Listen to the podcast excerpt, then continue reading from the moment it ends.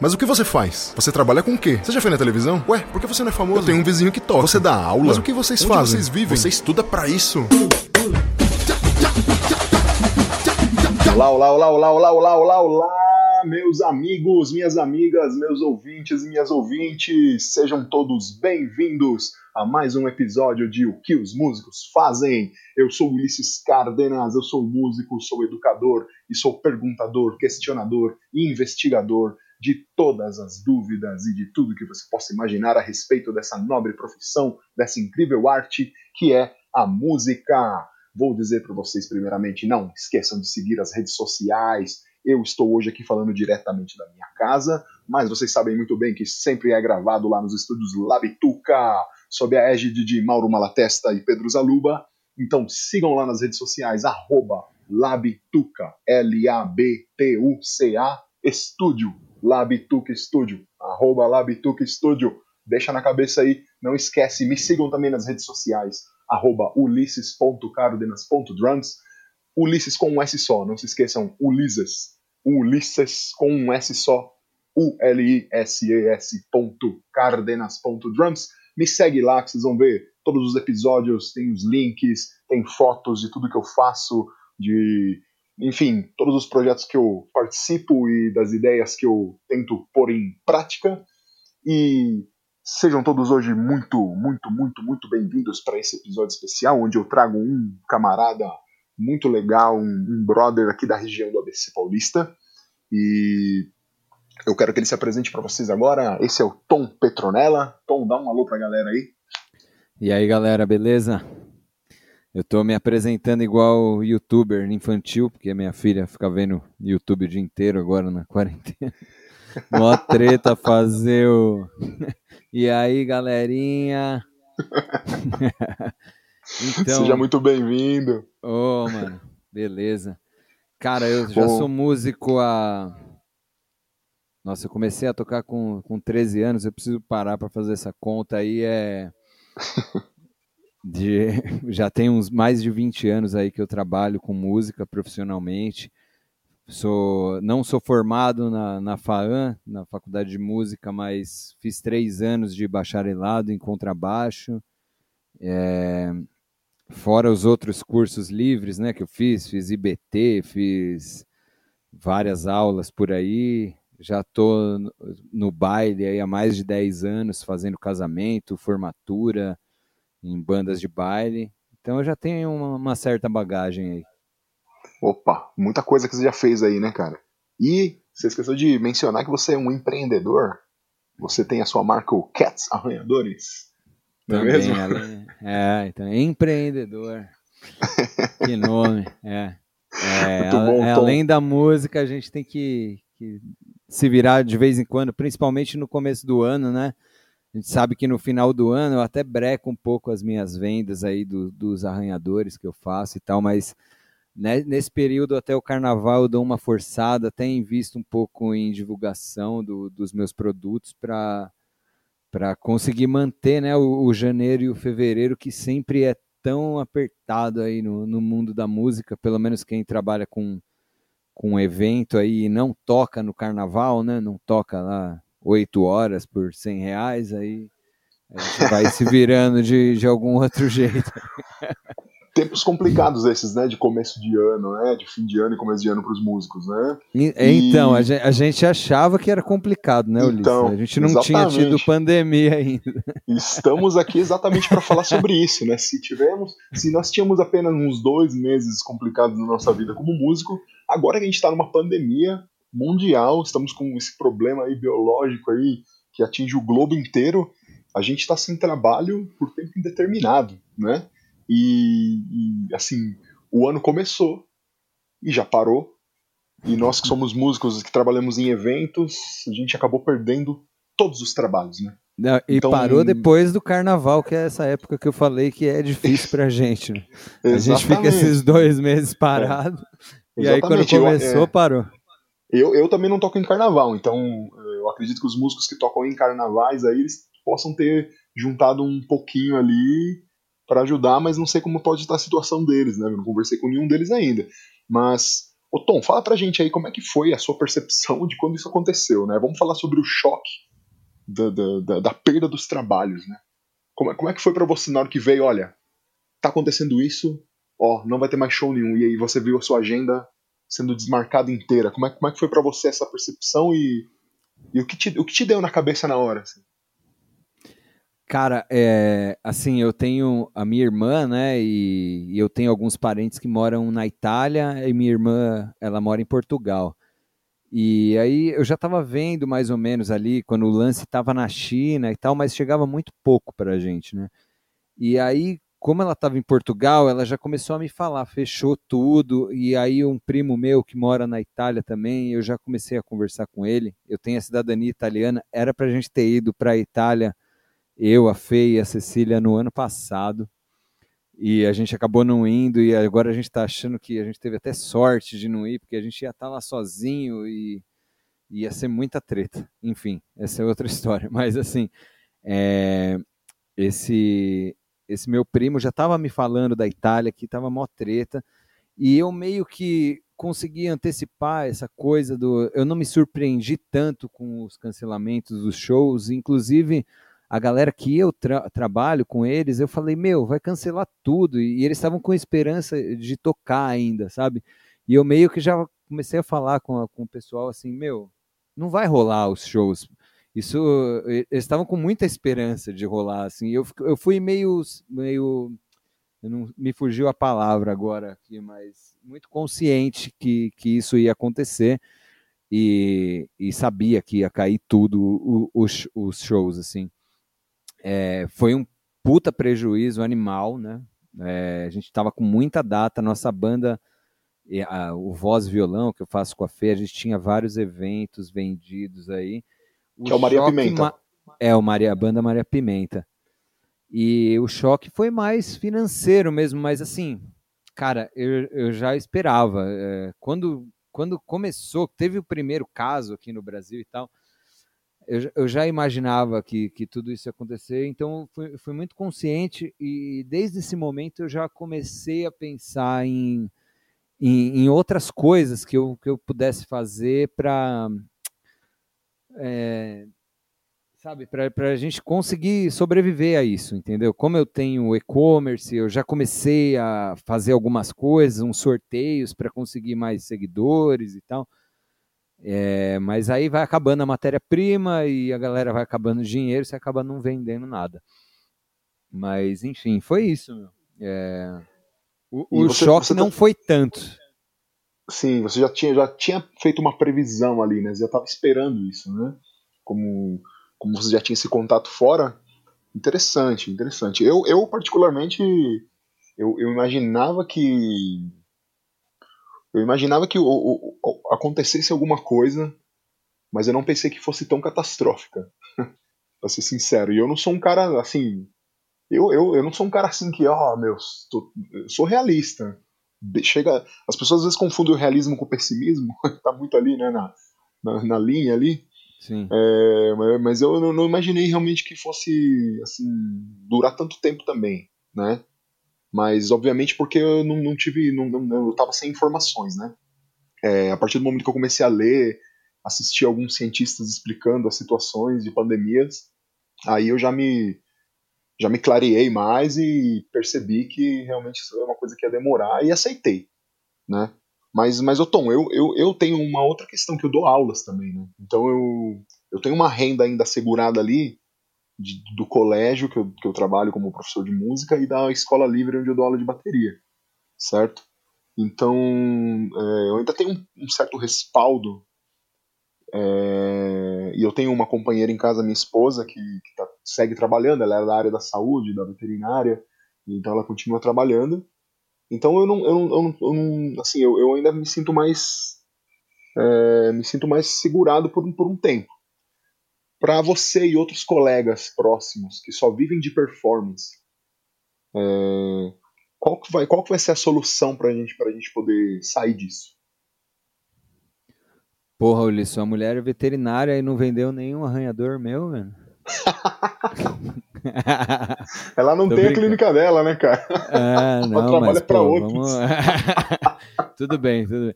Assim, como eu te disse, esse lance do e-commerce, a princípio, eu tinha vendido alguns, alguns arranhadores aí que eu faço aí a prazo, então tem, tem uma galera que está me pagando ainda. E, inclusive, eu fiz um projeto que eu puta, até coloquei uma graninha do meu bolso aí e tal, mas estou recebendo agora e, e isso está sendo bom no fim das contas, né? A Fê também trabalha com aulas e tal e tá dando uma segurada, mas assim, a partir da quarentena, ninguém mais comprou nada, cara. É, todo mundo, ah, eu vou, vamos esperar isso aí passar. Muita gente entrou em contato comigo, mas vamos esperar isso aí passar para a gente poder comprar alguma coisa.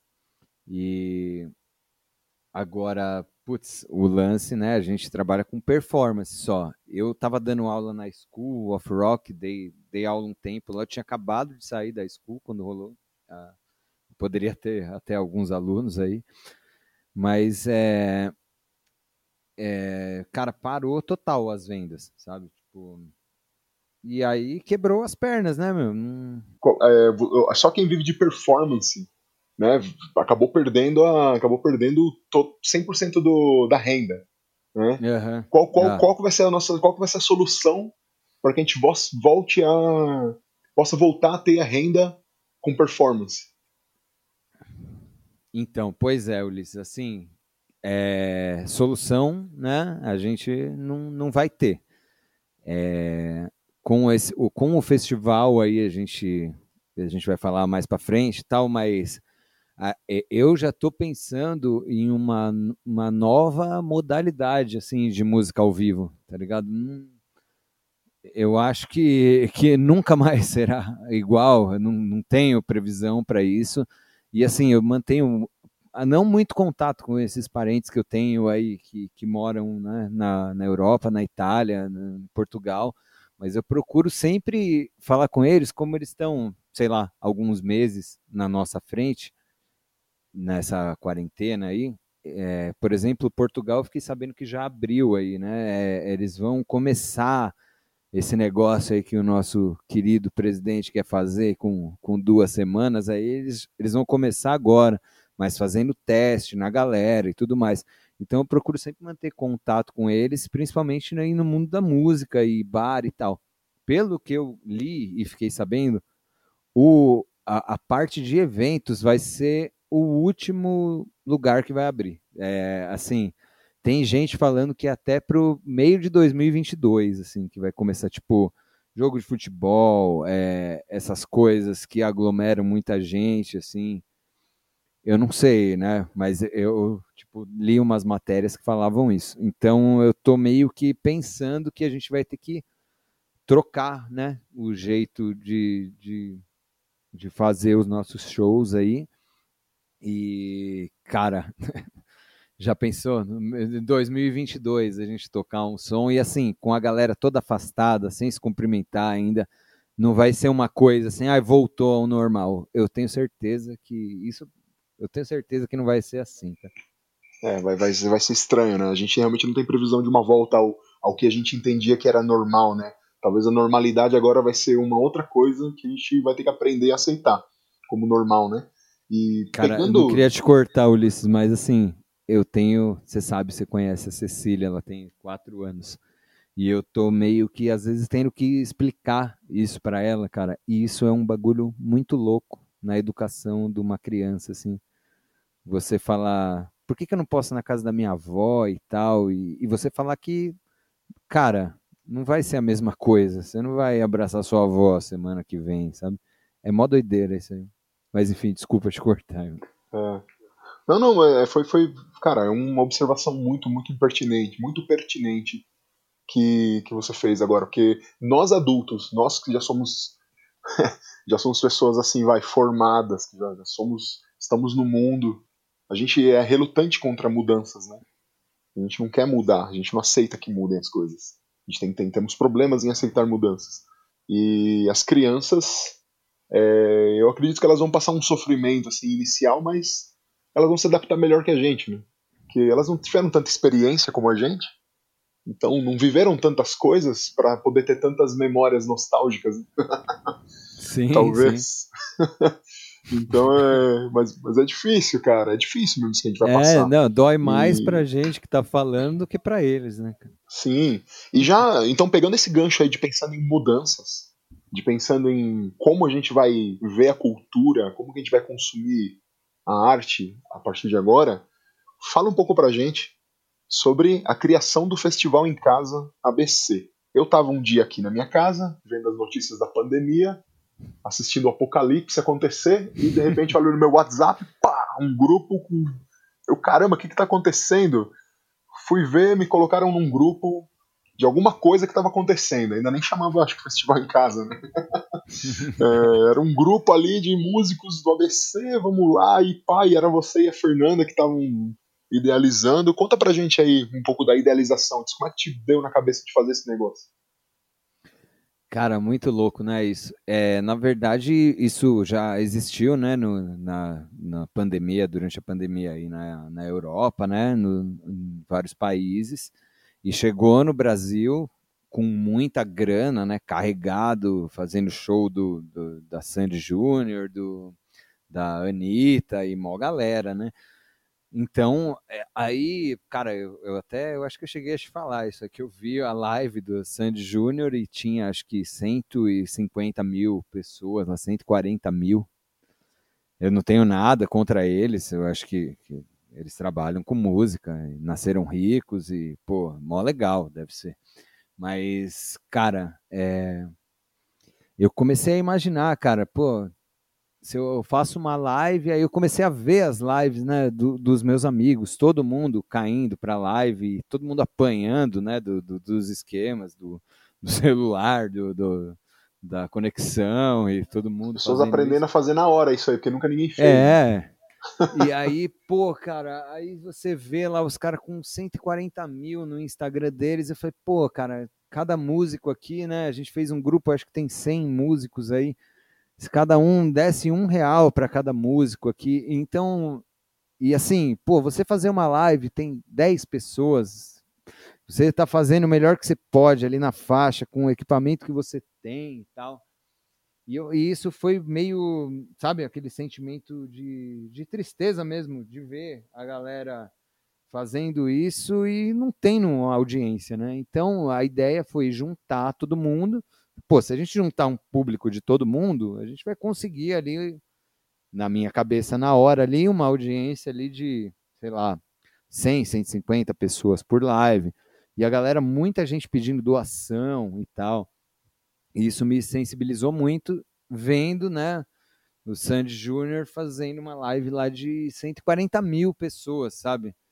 E a galera doa, tipo, criança esperança, não sabe para quem está doando. É, Bom, enfim, o, o que levou a montar o grupo do festival foi isso.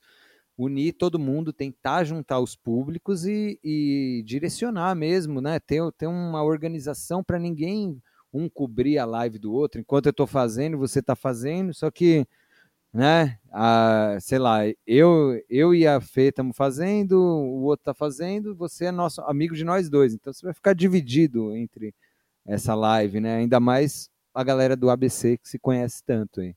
Estudou junto. Eu fiz fundação também, esqueci de falar ainda. Todo mundo fez, cara. eu fiz depois de velho. Quem é que não fez fundação da VEC São Caetano do Sul aqui no ABC? Tá maluco? tá, e, e aí sim, aí, então a idealização desse festival era, né, o festival se chama Festival em Casa.abc, Festival em Casa ABC, né? Então Isso. a idealização, a idealização veio disso, né? Dessa, dessa, você viu ali aquelas coisas acontecendo e falou, pô, a gente pode fazer também. Então a gente pode um ajudar o outro, né? Porque um divulga o outro, então o público de um assiste do outro e vamos e vamos fazer o bagulho rolar, né? É isso aí. E aí começamos a fazer o bagulho rolar, né? Eu sei que você e a Fernanda trabalharam muito nisso, vocês ficaram ali no QG montando as coisas. É, a gente foi divulgando aí como podia, eu fui falando nos podcasts que eu podia, eu fiquei colocando stories, fazendo post, enfim. É, esse podcast acabou virando um podcast ao vivo, acabou virando uma live, né? que Não, foi é. ideia da Fernanda também, foi bem legal. É, e aí, beleza, realizamos. E durante essa realização, quais foram as. O que, que a gente tirou disso? Porque estamos fazendo essa semana um mês de festival, né? Nessa semana tá batendo um mês, é isso? De, de, de festival um mês, em casa. Acho que, acho que dia 22 vai fazer um mês. A gente encerrou agora no dia 20, mas faria um mês no dia 22. No dia 22. Estamos gravando esse podcast aqui no dia 20 de abril. Ih, falei. Né? não, é só. Porque senão a galera não sabe em que tempo nós estamos. Então nós estamos gravando esse podcast aqui no dia 20 de abril, gente. É, ele vai ser lançado no dia 23, que é uma quinta-feira. Então a gente já vai ter feito um mês quando vocês estiverem ouvindo isso. E, ô Tom, quais são as. O que, que a gente tira dessa experiência, desse um mês? O que, que você pode dizer pra gente que. O que, que a gente aprendeu, né? o que, que a gente tira de bom daqui, o que, que a gente deve continuar fazendo e o que não, não vamos mais continuar fazendo? É, muita coisa.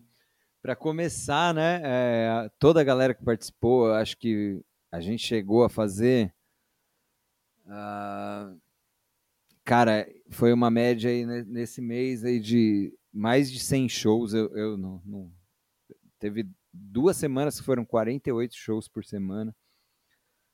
É, a gente começou né, o festival fazendo pelo Instagram, dividindo a tela. Isso para quem está ouvindo aí, quer fazer suas lives, a gente não recomenda. Aí a gente migrou para o Facebook, né? É, a gente conseguiu uma estabilidade maior nas conexão, na, nas conexões aí, né? Ficou, ficou, mais estável a nossa conexão. Mas aí teve aquela treta de filmar de lado para a gente conseguir compartilhar a sala. Cara, esse lance da transmissão foi o que mais deu treta, né? Eu, mas eu acho que assim, os músicos conseguiram, pelo menos toda essa galera do grupo e uma galera que foi chegando depois e nunca tinha feito nenhuma live, conseguiu começar a fazer, sabe? Tem gente que falou, pô, não, mas eu não, não tenho conteúdo para fazer uma live. Pô, faz aí, faz um piano e voz, faz só piano. E a galera tomou coragem, fez, fez com playback, e, e cada um foi achando ali um jeito de fazer. E, e, essa é a hora, né, cara? É a hora da gente meio que se reinventar aí, né? É, então não tem essa, mas eu não faço assim, eu prefiro não, mas, cara, você vai ter que fazer. É, é, você vai ter que achar algum jeito ali, né? Faz um workshop, pô, mas eu nunca fiz. Faz, cara. As portas estão abertas, tem público, tem a galera que ainda está trabalhando, que quer consumir alguma coisa e, e não, não tem, né, para onde correr. E assim, é isso, meu. Bom, e, e, durante esse festival aí, cara, a gente se deparou, porque assim, eu fiz várias lives, né? É, eu, eu também, meu, não só no festival, fiz lives em outros canais também, para outros amigos. E, e, a gente sempre se questionava nas lives como que a gente ia monetizar isso que a gente estava fazendo, né? Porque as pessoas estão precisando de grana, cara. Nós músicos ali estamos precisando de grana, bicho. Nós estamos tocando legal, a gente está curtindo, estamos fazendo isso aqui. Realizar isso aqui está sendo muito legal, mas também chega sempre o um momento em que a gente pensa, toda hora a gente tem que estar tá pensando em como que nós vamos, como que nós vamos gerar é, uma fonte de renda através disso que nós estamos fazendo, né? Então uma das ideias foi criar a vaquinha, certo? É isso aí, eu, eu acabei esquecendo de falar.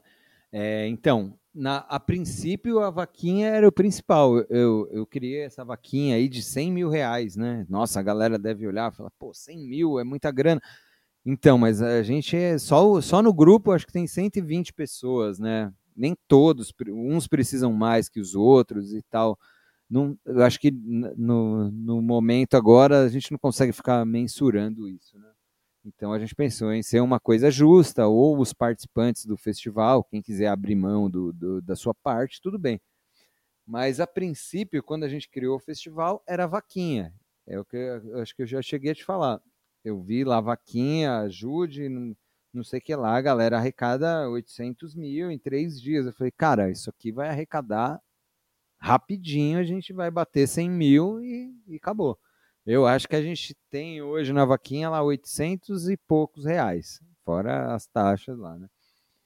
E aí eu vi que estava muito devagar isso e, cara, a gente recebeu, até que gostaria de, de, de mandar um abraço para a galera do Armazém São Caetano, e um açougue que trabalha com eles lá, que eu esqueci o nome agora, devia ter anotado aqui, mas eles fizeram umas doações aí de carne e tal pra gente, a gente conseguiu distribuir. Veio uma pessoa aqui que faz marmita para moradores de rua buscar aqui com carne aqui em casa, cara.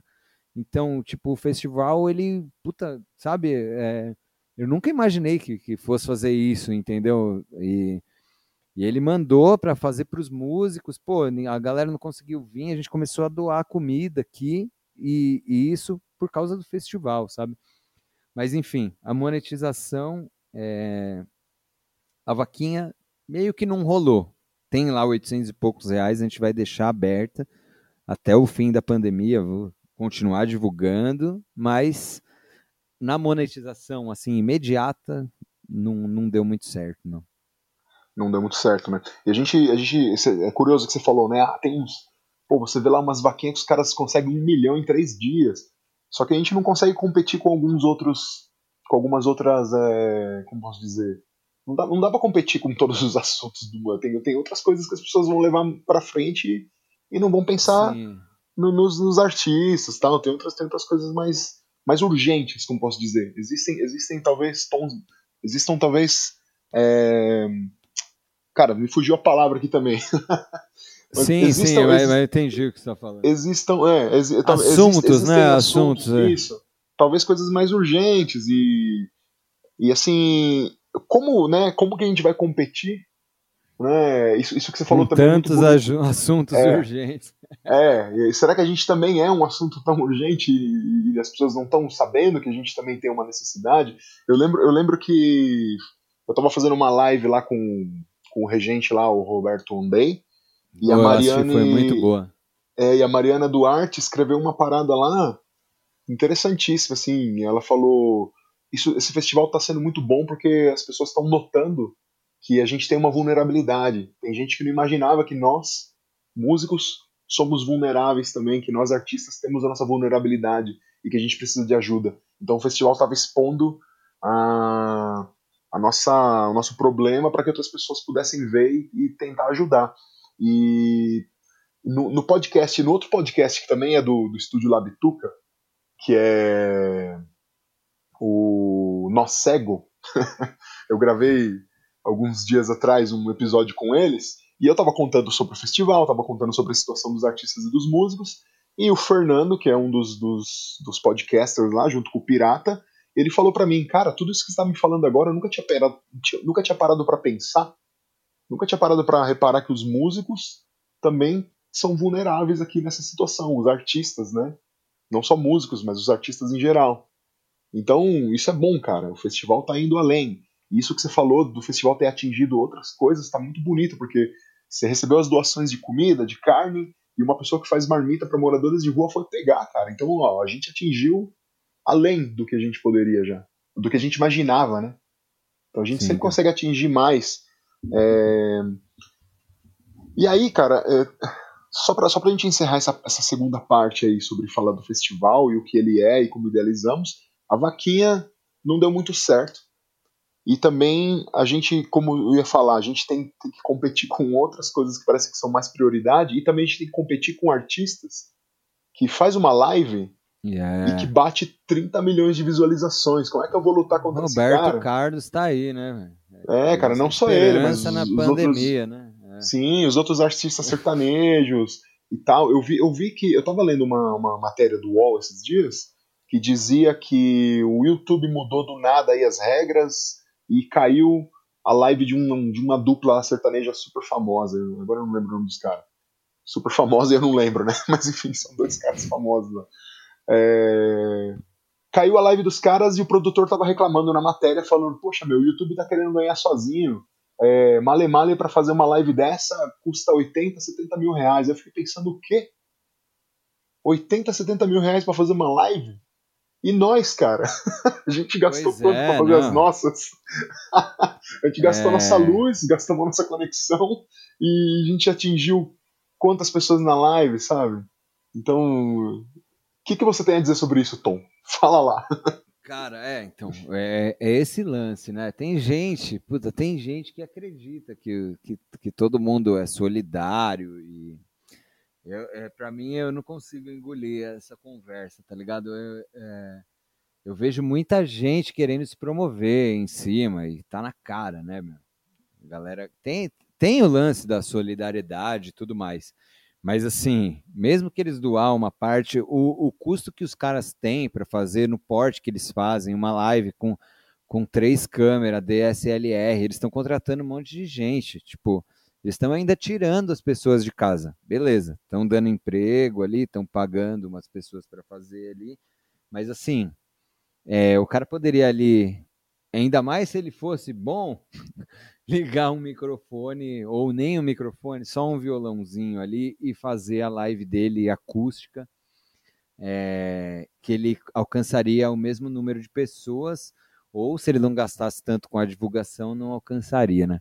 Então a gente vê, quem, quem mexe um pouquinho na internet, quem tem página, e-commerce, essas coisas, você consegue perceber quando os anúncios são são é, né, pagos, né? Tipo, você recebe uma eu não eu não ia, iria receber uma live do Jorge Mateus lá de forma orgânica, tá ligado? Porque eu não não é, tem nada a ver com o meu rolê. E assim, eu estava assistindo uma live do festival no dia do Jorge Mateus, acho que eles tiveram 30 milhões de espectadores simultâneos. E eu assistindo uma live do festival, acabou a live, eu deixei o celular ligado assim e foi sozinho para para sala de para live do Jorge Matheus, tá ligado? Eu tava lá entre esses 30 milhões. Você contabilizou umzinho ali. Sim, cara. E como? Por que, que eu fui cair lá? Eu nunca ouvi. Eu, talvez eu tenha ouvido para tirar alguma música aí, mas eu não tenho nada a ver com o rolê desses caras, meu. E eu caí lá, entendeu?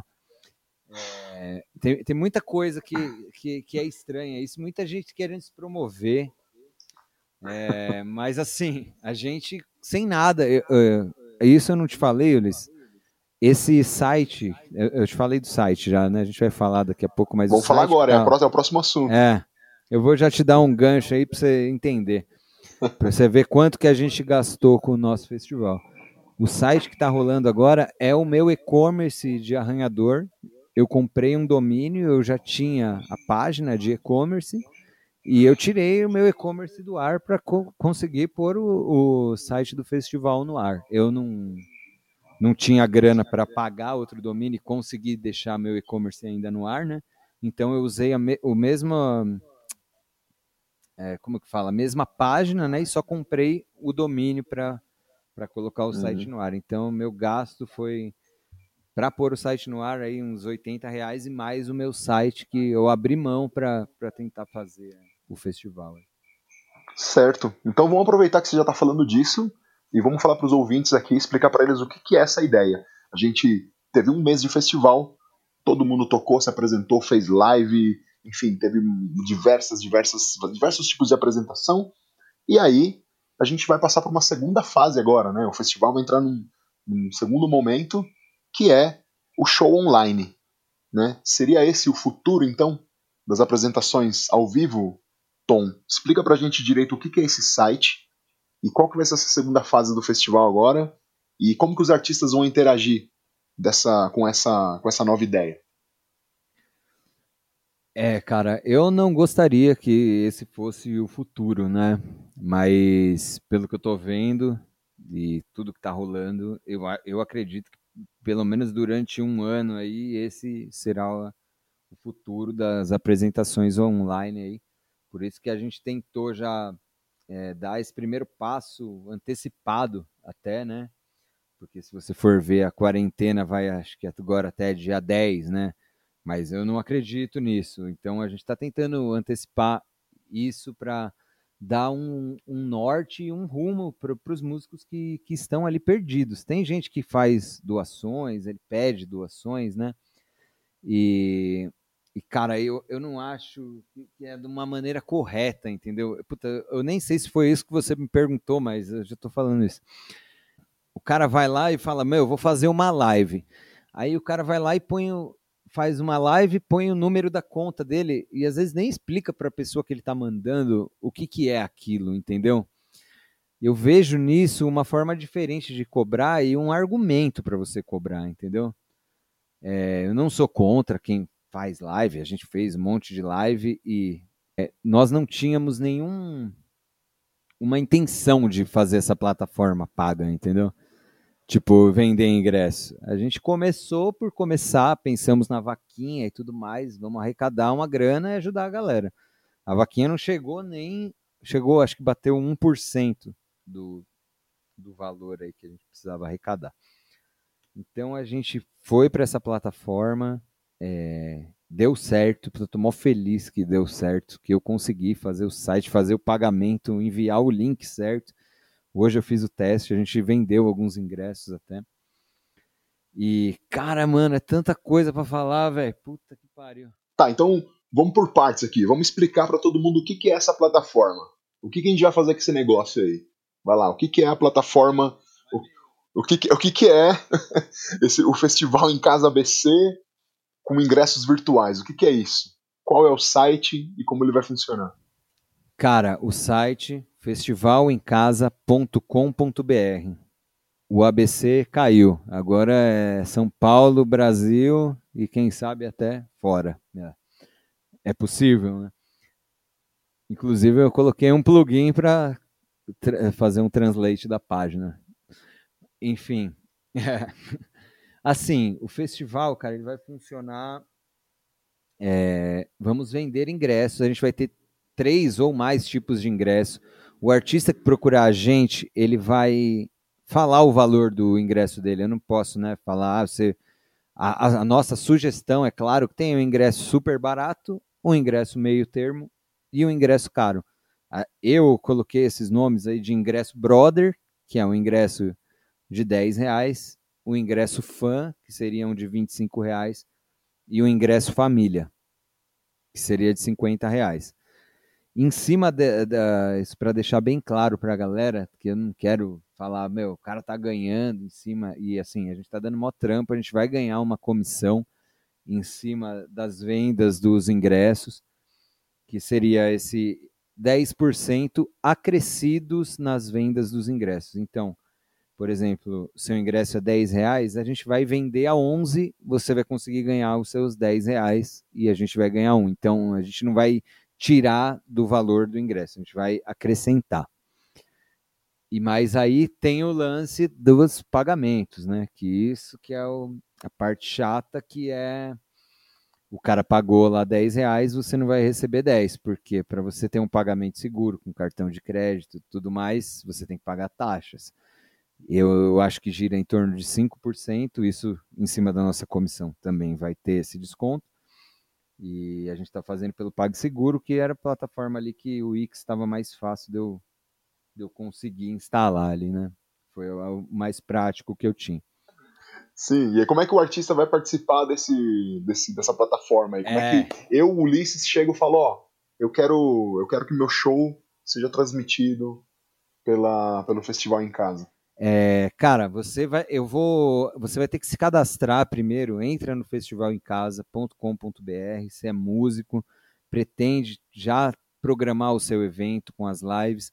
Primeira coisa, galera, não vai marcar uma live para amanhã, tá ligado? Ou Ulisses, você é músico, você veio fazer uma live. Meu, você quer vender ingresso, você não vai marcar, né? Amanhã à noite eu vou fazer. Então, pensa nisso, na divulgação, né? É, falar com familiares, por mais que, que, sabe, tenha gente em potencial para co comprar no, no site do festival, o melhor caminho é você falar com seus familiares, com seus primos, você não vê há mil anos. Porque, assim, é muito diferente né, do, do que você chegar e falar, vou fazer uma live, pega o número da minha conta e me doa aí quanto você quiser. Cara, não, é... Cara, eu tô fazendo essa live aqui, ó, Vai ter ingresso família, ingresso brother. Compra aí um ingresso de 11 reais se não fizer falta para você. A live vai ser tal dia. Se você quiser assistir, dá uma força. Então você tem um outro argumento aí, né, para conseguir vender o esquema. É, eu acho que acho que seria interessante também a pessoa criar um, pro, um projeto, um produto para isso, né? especificamente para esse tipo de formato, né? E é criar isso, é. conteúdos é. e criar conteúdos na rede nas redes delas, né, criar conteúdos que chamem para isso e que ela faça também pequenas apresentações para as pessoas verem aquilo e falarem, ô oh, meu, isso aí é mó legal, eu quero ver. Sim, sim. Né? Então, e é... aí você vai, você vai melhorando é... isso, vai, vai apresentando, né? É essa a ideia. Então, Ulisses, você vai participar aqui do nosso festival. Cara, não marca live para amanhã, marca para daqui, sei lá, 10 dias, por mais que a situação seja aí desesperadora para algumas pessoas, né, para bastante pessoas. Divulgação, cara, divulga e criar um contexto de show, porque se você vender uma live agora, ah, essa é a live do Tom. Eu vou vender, aí daqui 15 dias eu vou querer vender outra live do Tom. Então não. Tom toca Raul, Tom toca Chico Buarque, Tom toca, entendeu? É, vamos segmentar, fazer um tema para o esquema.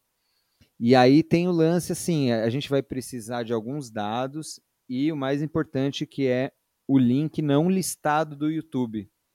Eu vi que você respondeu uma mensagem lá no grupo lá, mas algumas pessoas não estão conseguindo fazer isso. É, é uma grande preocupação que eu tenho, porque eu quero que o negócio seja democrático e alcance todo mundo mas eh, eu não, não, não sei ainda como, porque eu tentei fazer no perfil da minha banda, não consegui, pelo celular, né? Pelo notebook eu sei que dá para fazer o não listado para todo mundo. Agora pelo a gente vai precisar disso aí, desse não listado. Isso aí eu vou explicar depois também pro pessoal. Mas Muito bom. Muito e bom. assim, uma ficha de vários dados que a gente vai ter, porque esses eventos, eu queria cheguei a orçar para fazer um aplicativo e um site desse. Eu fiquei duas semanas fazendo o orçamento. Desde que começou o festival, já comecei com as ideias.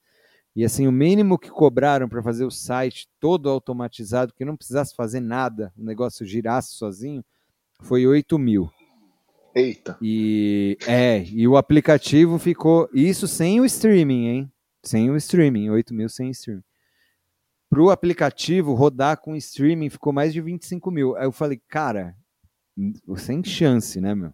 Aí eu fiz aí, né, nessas esqueminhas mais fáceis, e tô muito feliz que, que rodou e deu certo, e já tá vendendo ingresso.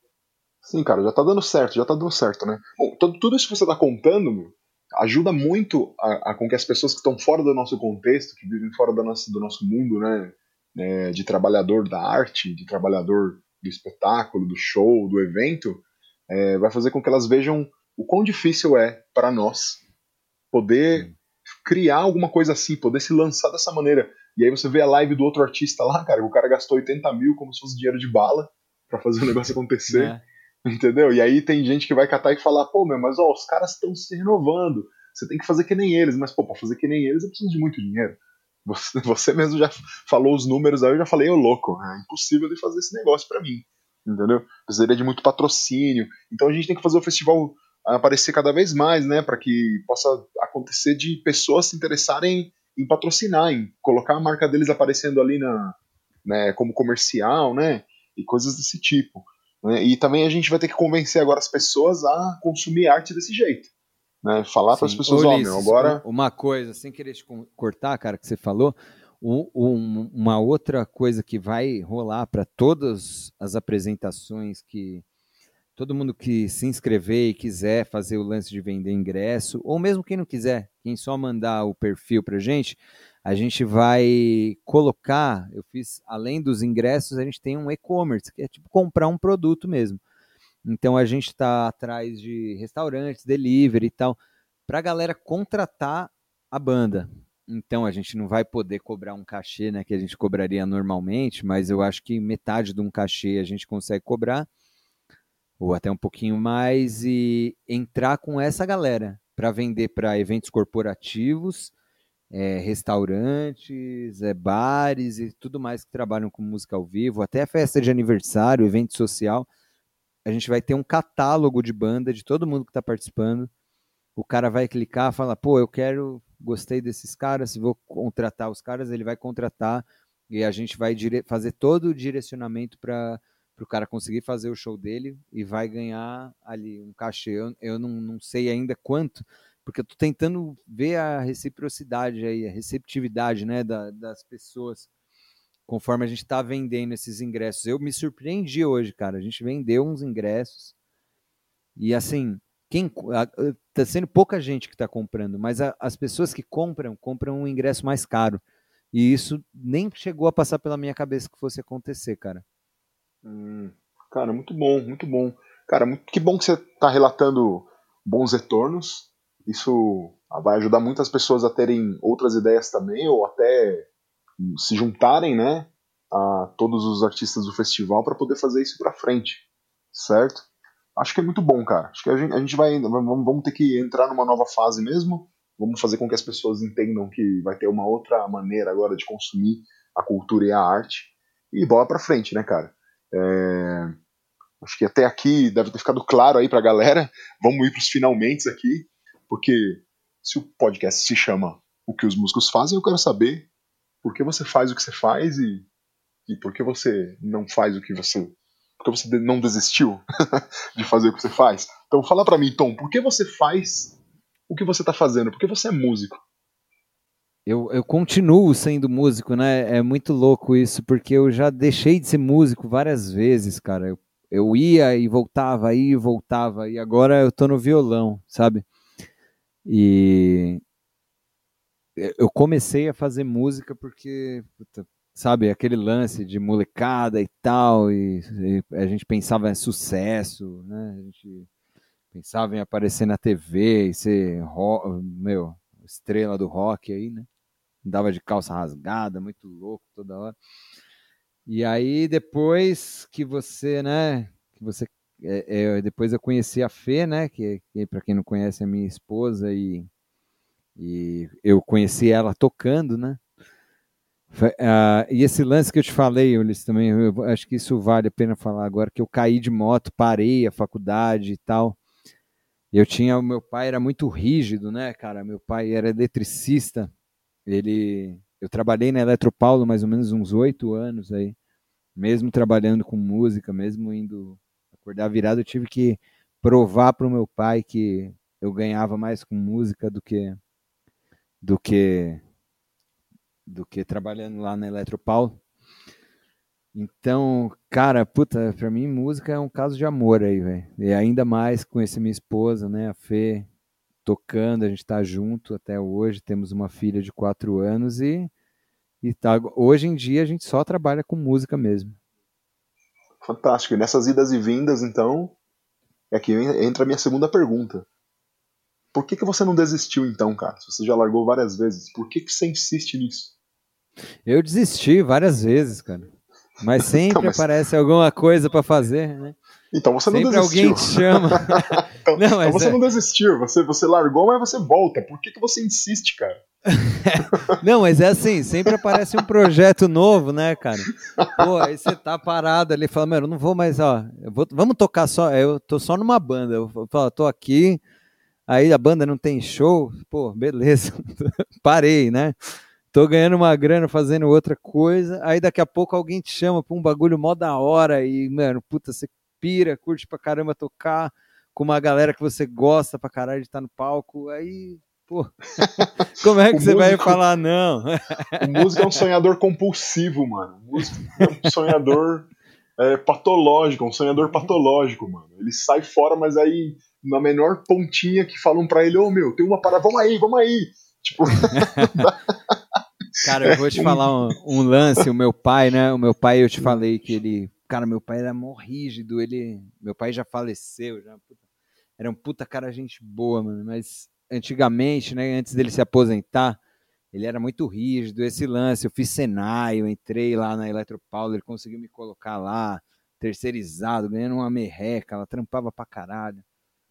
Tem uns brother meu que vai escutar isso aí, que trabalharam comigo lá.